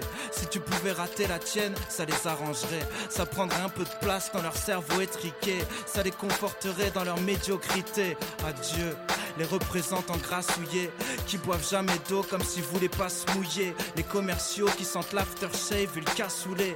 De la mayonnaise sur leur mallette, ils se la boufferaient. Adieu, adieu les vieux comptables séniles. Adieu les secrétaires débiles et leurs discussions stériles. Adieu les jeunes cadres fraîchement diplômés qu'empileraient les cadavres pour arriver jusqu'au sommet. Adieu tous ces grands PDG. Essaie d'ouvrir ton parachute doré quand tu te fais défenestrer. Ils font leur beurre sur des salariés désespérés et jouent les vierges effarouchées quand ils se font séquestrer. Tous ces fils de quelqu'un, ces fils d'une pute snob qui partagent les trois quarts des richesses du globe. Adieu ces petits patrons, ces beaux femmes bourgeoisés qui grattent les RTT pour payer leurs vacances d'été. Adieu les ouvriers, ces produits périmés. C'est la loi du marché, mon pote, t'es bon qu'à faire virer. Ça t'empêchera d'engraisser ta gamine affreuse qui se fera sauter par un pompier qui va finir coiffeuse. Adieu la campagne et ses familles crasseuses, proches du port au point d'attraper la fièvre rafteuse. Toutes ces vieilles, ces commères qui se bouffent entre elles. Ces vieux radins et leurs économies bout de chandelle. Adieu cette France profonde, profondément stupide, cupide, inutile, putride. C'est fini, vous êtes en retard d'un siècle. Plus personne n'a besoin de vos bandes d'inceste. Adieu tous ces gens prétentieux dans la capitale qui de prouver qu'ils valent mieux que toi chaque fois qu'ils te parlent. Tous ces connards dans la pub, dans la finance, dans la com, dans la télé, dans la musique, dans la mode. Ces parisiens, jamais contents, médisants, faussement cultivés, à peine intelligents. Ces réplicants qui pensent avoir le monopole du bon goût. Qui regardent la province d'un œil méprisant. Adieu les sudistes abrutis par leur soleil cuisant. Leur seul but dans la vie, c'est la troisième mi-temps. Accueillant, soi-disant. Ils te pèsent avec le sourire. Tu peux le voir à leur façon de conduire. Adieu, adieu ces nouveaux fascistes qui justifient leur vie de merde par des idéaux racistes. Devenus néo-nazis parce que t'avais aucune Au lieu de jouer les SS, trouve une occupation. Adieu les piranhas dans leur banlieue qui voient pas plus loin que le bout de leur haine au point qu'ils se bouffent entre eux, qui deviennent agressifs une fois qu'ils sont à 12. Seul, lèverait pas le petit doigt dans un combat de pouce. Adieu les jeunes moyens, les pires de tous. Ces baltringues supportent pas la moindre petite secousse. Adieu les fils de bourges qui possèdent tout mais savent pas quoi en faire. Donne-leur l'Éden, ils t'en font un enfer. Adieu tous ces profs dépressifs. T'as raté ta propre vie, comment tu comptes élever mes fils? Adieu les grévistes et leurs CGT qui passent moins de temps à chercher des solutions que des slogans pétés qui fouettent la défaite du survêt au visage, transforment n'importe quelle manif en fête Adieu les journalistes qui font dire ce qu'ils veulent aux images, vendraient leur propre mère pour écouler quelques tirages. Adieu la ménagère devant son écran, prête à gober la merde qu'on lui jette entre les dents, qui pose pas de questions tant qu'elle consomme, qui s'étonne même plus de se faire cogner par son homme. Adieu ces associations bien pensantes, ces dictateurs de la bonne conscience, bien contents qu'on leur fasse du tort. C'est à celui qui condamnera le plus fort. Adieu lesbiennes refoulées, surexcitées, qui cherchent dans leur féminité une raison d'exister. Adieu ceux qui vivent à travers leur sexualité. Danser sur des chariots, ça votre fierté. Les bisounours, c'est leur pouvoir de l'arc-en-ciel. Qui voudrait me faire croire qu'être hétéro, c'est à l'ancienne. Tellement, tellement susceptible. Pour prouver que t'es pas homophobe, faudra bientôt que tu suces des types. Adieu ma nation, tous ces incapables dans les administrations. Ces rois de l'inaction, avec leurs bâtiments qui donnent envie de vomir. Qui font exprès d'ouvrir à des heures où personne peut venir. Mais tous ces moutons pathétiques changent une fonction dans leur logiciel, ils se mettent au chômage technique. À peu près le même QX et saleté de flics qui savent pas construire une phrase en dehors de leur sale réplique. Adieu les politiques, en parler serait perdre mon temps. Tout le système est complètement incompétent. Adieu les sectes, adieu les religieux, ceux qui voudraient m'imposer des règles pour que je vive mieux. Adieu les poivreaux qui rentrent jamais chez eux, qui préfèrent se faire enculer par la française des jeux. Adieu les banquiers véreux, le monde leur appartient. Adieu tous les pigeons qui leur mangent dans la main. Je comprends que j'ai rien à faire ici quand je branche la 1. Adieu la France de Joséphine Ange Gardien. Adieu les hippies, leur naïveté qui changera rien. Adieu les SM libertins et tous ces gens malsains. Adieu ces pseudo-artistes engagés. Plein de banalités, démagogues dans la trachée. Écouter des chanteurs faire la morale, ça me fait chier. Essayer d'écrire des bonnes paroles avant de la prêcher. Adieu les petits mongols qui savent écrire comme abrégé. Adieu les sans-papiers, les clochards, tous ces tas de déchets. Je les hais, les sportifs, les hooligans dans les stades, les citadins, les chômeurs, les emplois stables, les génies, les gens passables. De la plus grande crapule à la médaille du mérite. De la première dame au dernier trace du pays.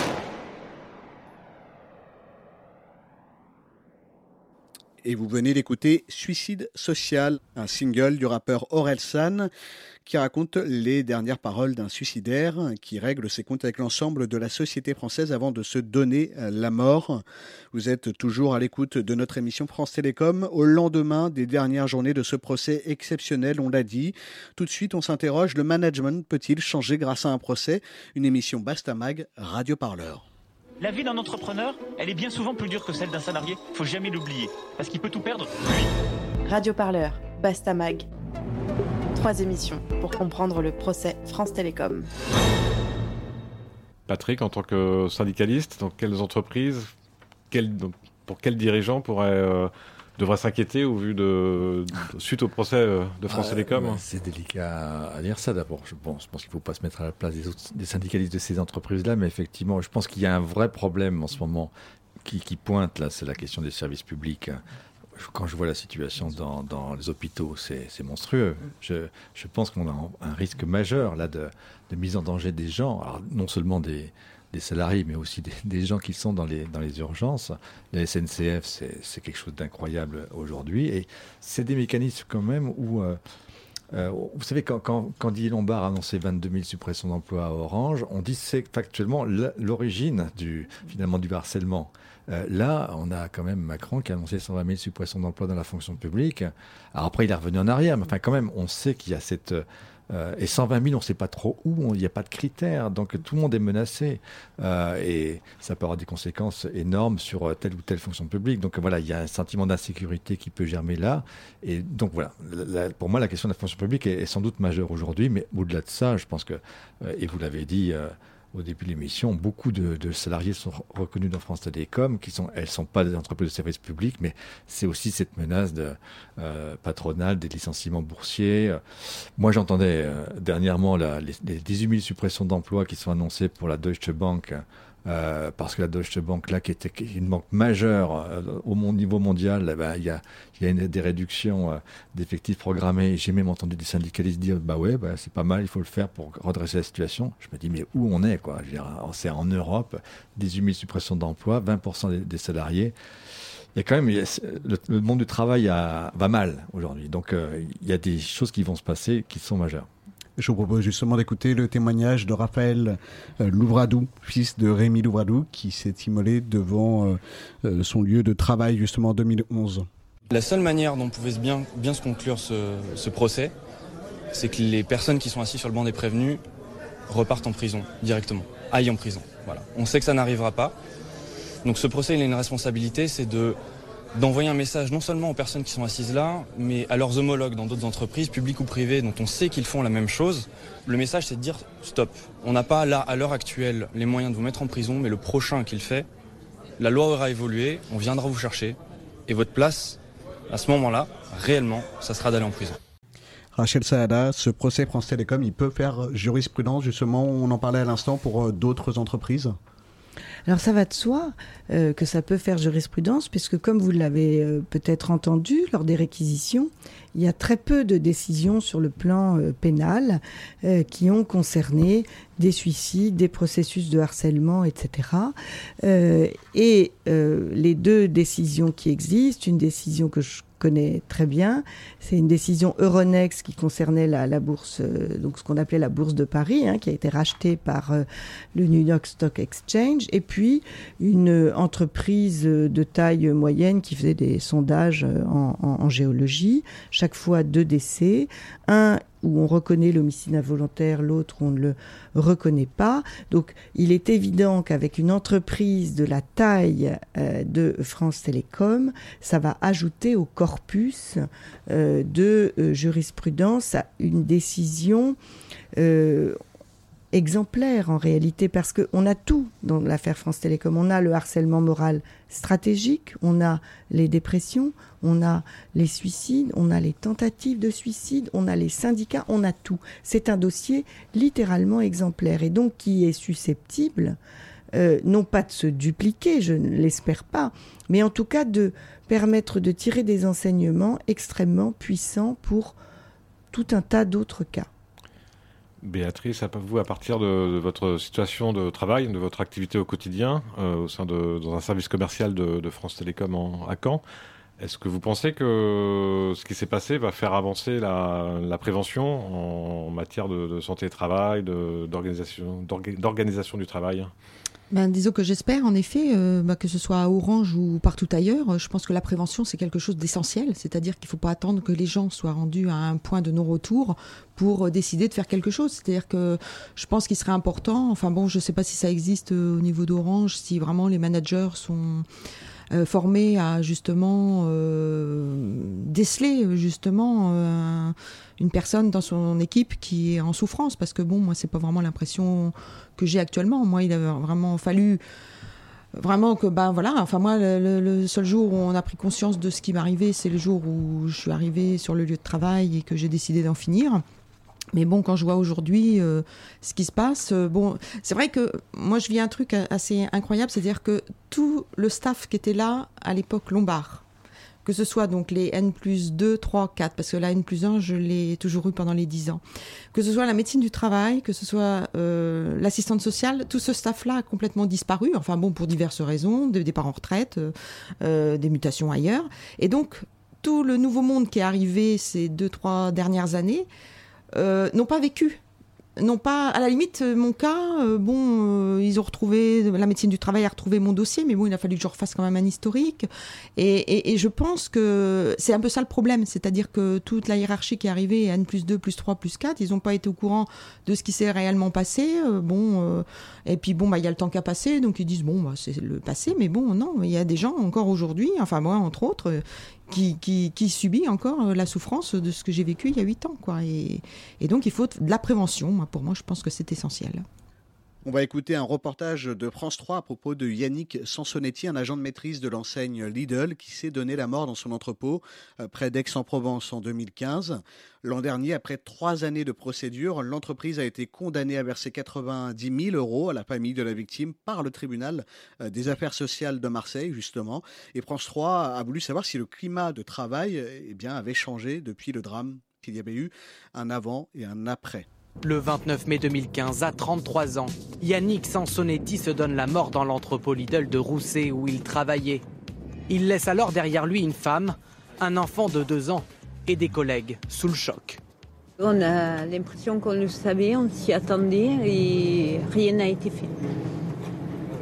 On a, des cadres, des agents de maîtrise, ils ont quatre bras et trois jambes, ils courent, ils marchent plus dans l'entrepôt. Il a fallu qu'il arrive ça pour euh, qu'on agisse. Au lendemain du drame, tous décrivent un employé à bout de force, ce que confirme aujourd'hui Patrice Tonarelli. À l'époque, il dirigeait l'entrepôt. Pour la première fois, il raconte la pression exercée sur ce salarié jugé pas assez productif. On demandait à ce jeune homme qui était tout seul de, euh, de mener à bien une mission qui est menée à l'heure actuelle par trois voire quatre personnes. Épuisé, Yannick Sansonetti proteste. Ordre est donné de le mettre à la porte. Vous avez demandé de licencier Yannick Sansonetti Tout à fait. Tout à fait. Et vous aviez refusé Tout à fait.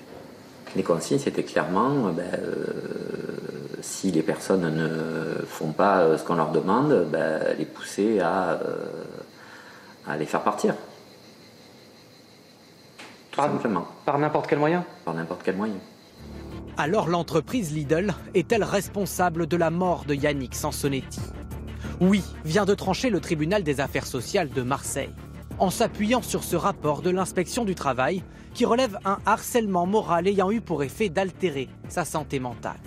Une reconnaissance importante pour son frère au terme d'une longue bataille judiciaire. Au bout de trois ans, on vous dit oui, Lidl est responsable. Et ça, je peux vous dire que c'est énorme pour nous, les familles. Euh, n'a pas pris la mesure des choses en temps et en heure. Il y a eu des alertes de l'inspection du travail. Alors attention, vos méthodes et votre manière de faire est dangereuse. Depuis ce jugement, Lidl garde le silence. Sur place, impossible de rencontrer la direction régionale. Les méthodes de Lidl ont-elles changé depuis le drame? Non, selon Patrice Tonarelli. L'ancien chef de l'entrepôt avait pourtant alerté sa direction sur les conséquences de ce management. Il a depuis perdu son emploi. Christophe Polichetti, lui, est toujours salarié Lidl, délégué syndical de l'entrepôt. Selon lui, les cas d'épuisement s'y sont multipliés. En cause, la loi du silence. Le harcèlement, il faut le prouver. Le harcèlement moral, il faut le prouver. Et les gens ont peur. C'est ça, c'est la peur qui, qui, terrorise les salariés. Oui, il y a des textes de loi qui sont bien établis, avec des condamnations, mais autant faut-il aller jusqu'au bout. Ce syndicaliste compte bien poursuivre le combat judiciaire et faire condamner au pénal la direction de Lidl pour homicide involontaire à l'encontre de son collègue. Alors on le voit, le rôle de l'inspection du travail est déterminant pour documenter un, suicide lié au travail. On l'a vu aussi pour France Télécom, où le rapport de l'inspectrice du travail euh, Sylvie Catala a été une des a servi de base euh, au dossier d'instruction. Euh, d'autres outils sont aussi utiles, comme les, les CHSCT, les expertises que les élus du personnel peuvent diligenter. Est-ce que tous ces outils-là ne sont-ils pas affaiblis aujourd'hui Euh, Est-ce que, demain ils sont, qu'ils sont pas fragilisés euh, par, les différentes lois de travail qui ont été euh, votées depuis plusieurs années? Moi, je trouve que le reportage est remarquable. hein. C'est vraiment, on, voit que d'abord que Lidl, c'est pas une boîte de 120 000 personnes. Enfin, dire, c'est pas une, boîte nationale du CAC 40, mais que les- ce qui s'est passé euh, dans Lidl, ça se passe dans énormément d'entreprises parce qu'on a une évolution du monde du travail, des normes de travail, des normes d'organisation du travail qui vont dans le fait de considérer que les salariés sont des chiffres et qu'il faut en, tirer le maximum de profit et que c'est l'organisation du travail qui maintenant est enseignée dans, dans, toutes les, universités, oui, les, les boîtes qui forment les cadres aujourd'hui. Donc c'est- grave ce qui se passe aujourd'hui et donc je pense que il faut euh, s'inquiéter sur l'avenir. Donc il y a, avant de répondre à ta question, je dirais qu'il y a il y a une considération politique que, que nous, on souhaite avoir au travers du procès de France Télécom. On a raté ça parce qu'on n'a pas réussi à avoir des parlementaires, sauf un qui a posé une question euh, écrite au, gouvernement qui n'est encore pas passé parce que tout c'est un délai important. Mais on souhaiterait, par exemple, c'est une idée qu'on va creuser, c'est qu'il y ait une commission parlementaire sur la question du harcèlement moral. Parce que évidemment, le dispositif juridique suffit pas. Euh, il va falloir que, y compris pour la question que vous posiez tout à l'heure, est-ce qu'on peut porter plainte contre un ministre? Ben, ça semble compliqué aujourd'hui, mais peut-être qu'on peut faire une commission parlementaire qui planche sur ces questions-là. Comment on fait des, signaux d'alerte euh, pour que effectivement ces situations ne se reproduisent pas là? Et euh, il y a effectivement une chose qu'on a pointée euh, dès le début du procès, c'est nous avons réussi à aller au procès à cause parce que, du moins, les CHSCT, on se les a appropriés en 2005, c'est là qui, que France Télécom devient entreprise de droit privé avec les CHSCT. On a été contesté devant les tribunaux par l'entreprise, mais on a réussi finalement à gagner, à faire des expertises. Donc l'extérieur de l'entreprise a pu témoigner de ce qu'on vivait.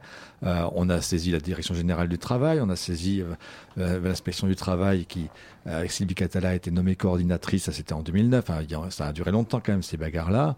On a utilisé tous les moyens coercitifs qui pouvaient euh, s'imposer au patron pour euh, faire des signaux d'alerte, euh, la médecine du travail, etc.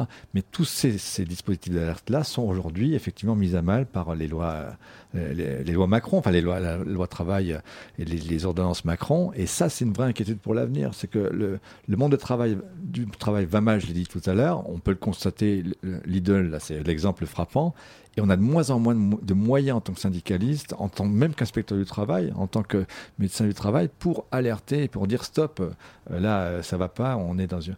on- les chauffards du travail, comme l'ont dit les, procureurs, il y en a plein aujourd'hui, et on a éteint les, euh, les, les flashs, quoi. Il n'y a pas de flash pour les chauffards. Est-ce que ça veut dire qu'un procès euh, aussi hors norme, euh, c'est l'expression consacrée du coup pour euh, que France Télécom, il pourrait encore avoir lieu demain, d'ici deux ans, trois ans, au regard de l'évolution de la loi ou c'est encore possible Ah pour bah, une autre c'est- entreprise? Non, c'est nécessaire. Il faut qu'il y ait d'autres procès euh, comme ceux de France Télécom. Par contre, je m'inquiète, est-ce que ce sera possible qu'ils aient lieu? Parce que le, quand on voit le dossier d'instruction, il est énorme, énorme, parce qu'il y a eu des tas de, de- de- d'éléments euh, qui ont été fournis au, au juge d'instruction, mais qui viennent de ces CHSCT, de ces délégués du personnel qui n'existent plus, de, de- des inspections du travail, etc.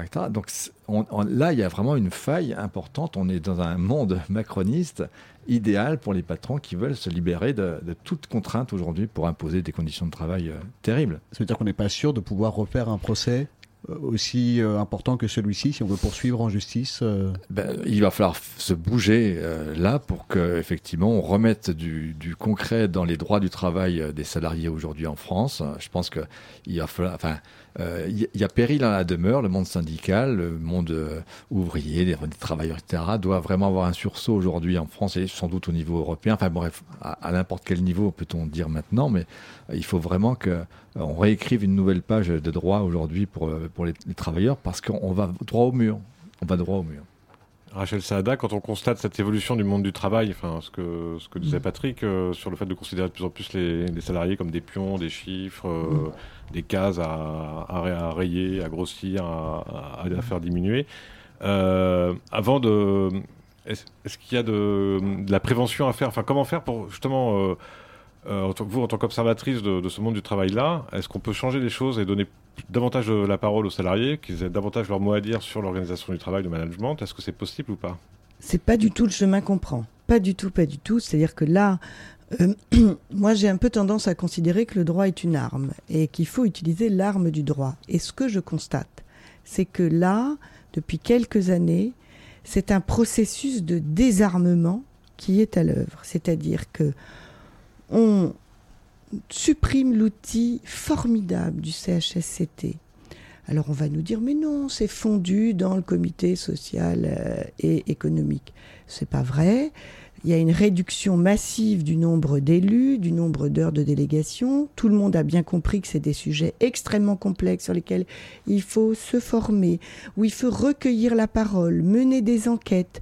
Bref, ça n'est pas euh, des sujets dont on peut s'emparer très vite. Donc, toute cette formation, toute cette expérience qu'ont acquise les élus des CHSCT, c'est une formation qui part à la poubelle pour la moitié d'entre eux.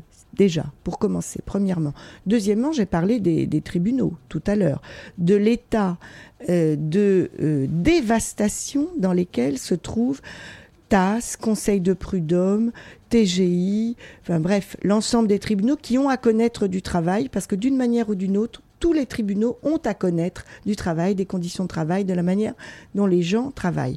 Parlons de l'inspection du travail, c'est un corps qui est en très grande difficulté aujourd'hui Et euh, moi, j'ai un peu le sentiment quand même, sans euh, exprimer, euh, sans, faire preuve de, paranoïa aiguë, j'ai quand même le sentiment qu'on permet la libération, comme le disait Patrick Ackerman tout à l'heure, des, employeurs et que surtout on enlève tous les outils qui pourraient un peu freiner euh, les ardeurs euh, de euh, profit. Alors il y a une chose à laquelle je pense tout le temps, tout le temps, tout le temps, c'est à la déclaration de Philadelphie.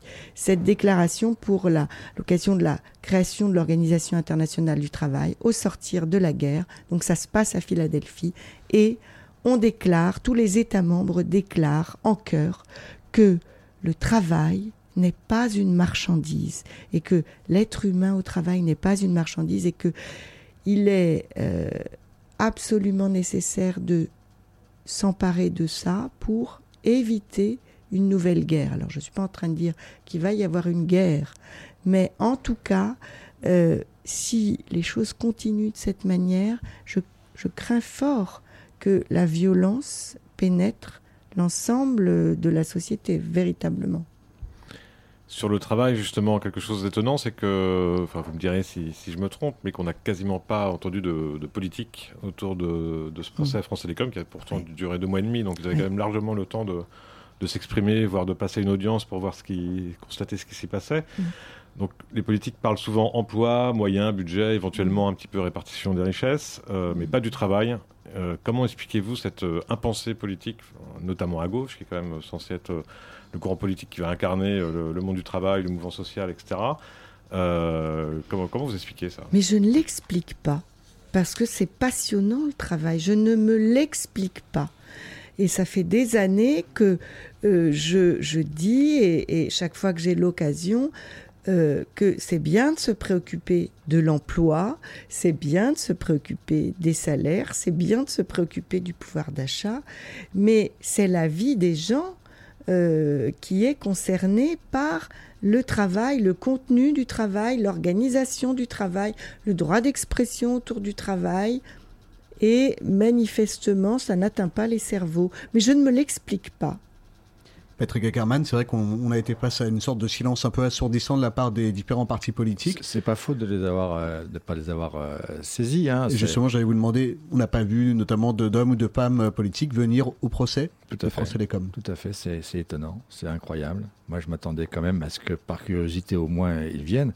Non, moi, je, crois qu'on a perdu une, on a perdu une grosse bagarre. C'est qu'aujourd'hui, le lieu commun de l'économie en France, c'est le capitaine d'industrie, le chef d'entreprise, c'est lui, doit faire du bénéf. Voilà, il faut du bénéf.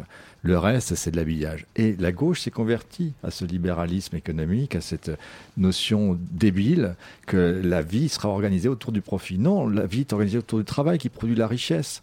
Et le travail, c'est passionnant, effectivement. Je suis d'accord que réfléchir sur le travail, sur la démocratie du travail, sur le fait que les, travailleurs, bon, euh, c'est une structuration sociale, c'est une façon de vivre ensemble, c'est de construire ensemble des villes, de construire ensemble. Enfin, c'est merveilleux. C'est la société est fondée sur le travail. On a abandonné ça à des, des abrutis de l'économie qui, pensent qu'au fric, hein, euh, c'est absurde. Sauf qu'ils ont gagné. Et que là, aujourd'hui, bah, il va falloir recommencer à, un chemin sans doute euh, très long, j'espère le moins long possible, mais pour éviter ça et reprendre là. sur ces questions essentielles de ben, pour vivre, il faut travailler, mais il faut travailler euh, de manière intelligente, en collaboration avec les gens et pas contre les gens. Donc on voit des expériences des jeunes aujourd'hui. Enfin bon, bah, il y a beaucoup de choses qui se discutent aujourd'hui hein, sur l'avenir du travail. Donc euh, laissons ça éclore, faut le favoriser. Je pense que le syndicalisme devrait s'interroger sur ces nouvelles formes de travail et donc euh, en discuter vraiment très, largement. La société devrait en parler. Et moi, je souhaite effectivement qu'il faut secouer la paillasse des, des, des politiques. Là, c'est pas possible d'entendre un macronisme aussi. Euh, c'est affligeant ce qu'on entend sur le, sur le travail aujourd'hui. Béatrice?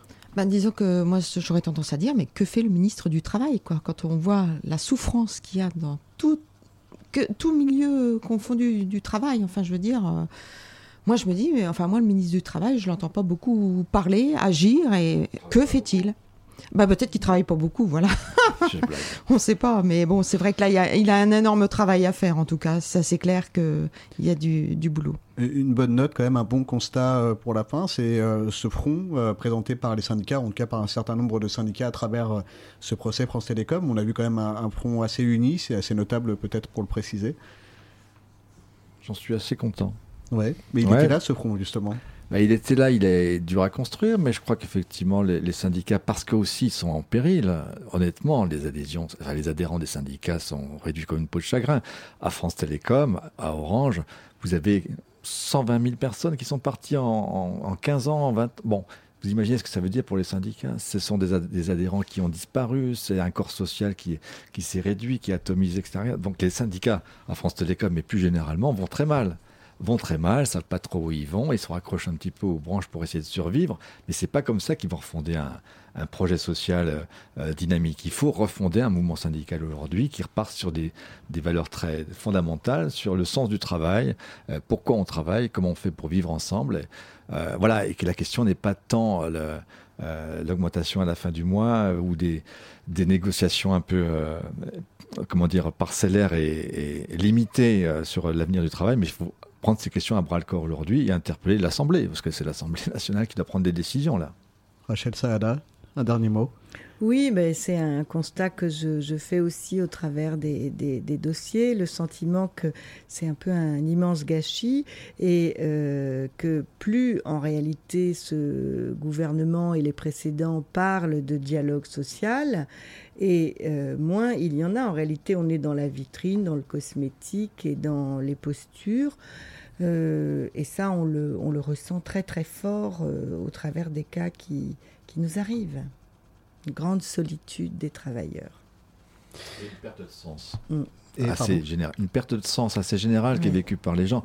Moi, je suis frappé de ça à France Télécom. La, la première chose que disent les gens, c'est qu'avec les mobilités forcées, mm. les, les, mouvements permanents, les gens ont, été confrontés à une perte totale de sens de, leur travail et de ce qu'on leur demandait de faire. Et mm. c'était déstabilisateur et mortifère. Voilà. Mm. Eh, merci, merci beaucoup à vous, Patrick Ackerman, Rachel Saada, Béatrice Panier, d'avoir euh, répondu à notre invitation sur ce plateau. C'est la fin de cette euh, troisième émission dédiée au procès de France Télécom. Alors, euh, on sera évidemment là pour le délibérer. Donc, on le rappelle, hein, qui est fixé au vendredi 20 décembre 2019, le matin à 10h. Bastamag, Radio Parleur seront présents. Cette émission a été réalisée par Elliot Janon. Merci à lui. Merci à toi, Yvan, pour toutes ces questions. Un grand merci également à Roman Salahin pour la production et à Prisca D'Acosta pour ces longues journées passées euh, au tribunal. Un grand merci à toutes les équipes de Radio Parleur et à Étienne pour cet habillage spécial France Télécom, à Nolwenn Weiler et à Yvan Duroy pour la préparation et la réalisation de ces émissions avec Radio Parleur. Un grand merci également à Eric Benel pour son aide précieuse. Euh, des émissions, des contenus, des reportages à retrouver euh, au quotidien sur radioparleur.net, sur les applis podcast pour Radio Parleur et sur le site euh, bastamag.net pour Bastamag. Des reportages sans publicité, car ces deux médias libres et indépendants vivent et existent aussi par votre soutien et votre engagement. Vous pouvez nous soutenir financièrement. Il y a un onglet hein, sur nos sites. N'hésitez pas. Donner un peu, c'est aussi devenir garant d'une presse libre et indépendante, citoyen actif plutôt que spectateur euh, passif. Et si vous avez envie d'en savoir un peu plus sur les enjeux du procès, on vous l'a dit, euh, retrouvez aussi nos publications, nos émissions à ce sujet euh, sur la petite boîte à outils.org, un formidable travail euh, réalisé par euh, Sud Solidaire. À très bientôt. Radio Parleur Et avec qui? France Télécom, le procès de la souffrance au travail.